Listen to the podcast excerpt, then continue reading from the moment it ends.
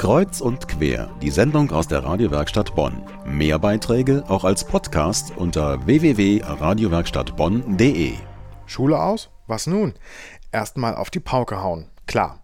Aber dann, wie können junge Leute sich ausprobieren, herausfinden, was ihnen Spaß macht und ihnen leicht von der Hand geht, bevor sie sich auf die Suche nach einem Ausbildungs- oder Studienplatz machen? Eine Möglichkeit ist ein FSJ, ein freiwilliges soziales Jahr, diesen Freiwilligendienst gibt es jetzt schon seit 50 Jahren. Fast eine halbe Million junger Leute haben seitdem ein FSJ gemacht. Eine von ihnen ist Nicole Lipke aus St. Augustin. Sie ist 20 und macht ihr FSJ in der neurologischen Reha-Klinik Godeshöhe in Bad Godesberg.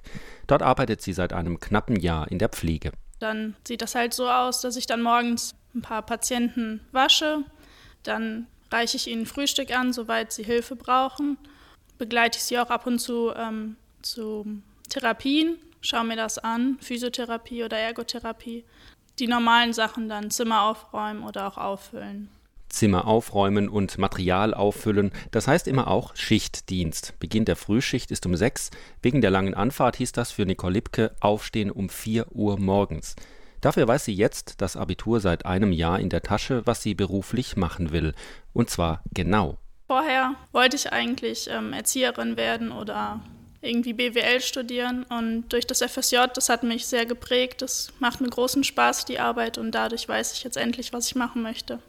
Dass ich dann eine Ausbildung als Gesundheits- und Krankenpflegerin machen werde.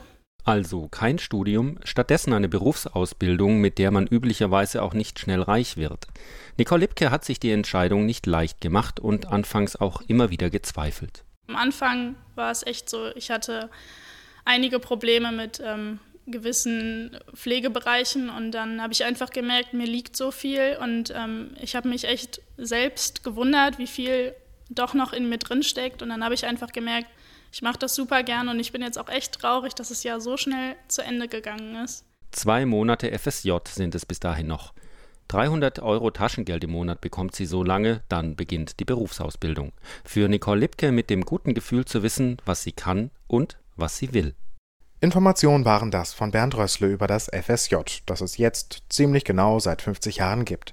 Wer sich für solch ein freiwilliges Jahr interessiert, wer so vielleicht sogar ein Jahr im Ausland verbringen will, auch das geht.